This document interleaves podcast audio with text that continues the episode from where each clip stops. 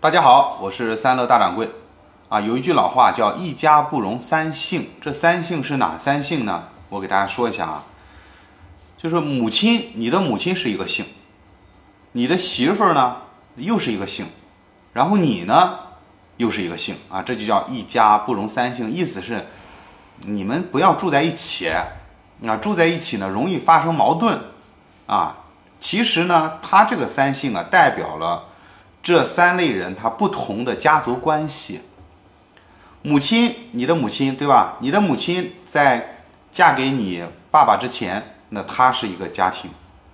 她嫁过来之后养育了你，按理说你跟你母亲说，哎，你们俩是心连心的，因为是母子连心嘛。你的姓呢是跟着你父亲的嘛，这个没没什么问题。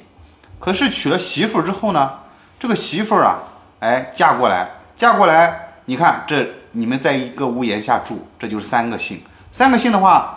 容易产生一个矛盾，就是媳妇儿觉得你老向着妈，妈又觉得你老向着媳妇儿，哎，矛盾就产生了。说，所以一家不容三姓，这个自古啊都是一种清官难断家务事。怎么能够处理好呢？那就是一儿孙自有儿孙福，莫为儿孙作远忧啊，这是父母亲应该持有的态度。而儿孙应该持有的态度呢，就是孝顺，啊，这两个大家都是这样和气的，那么这个这个家庭呢才会长久下去。好了，谢谢大家的观看，咱们下次再见。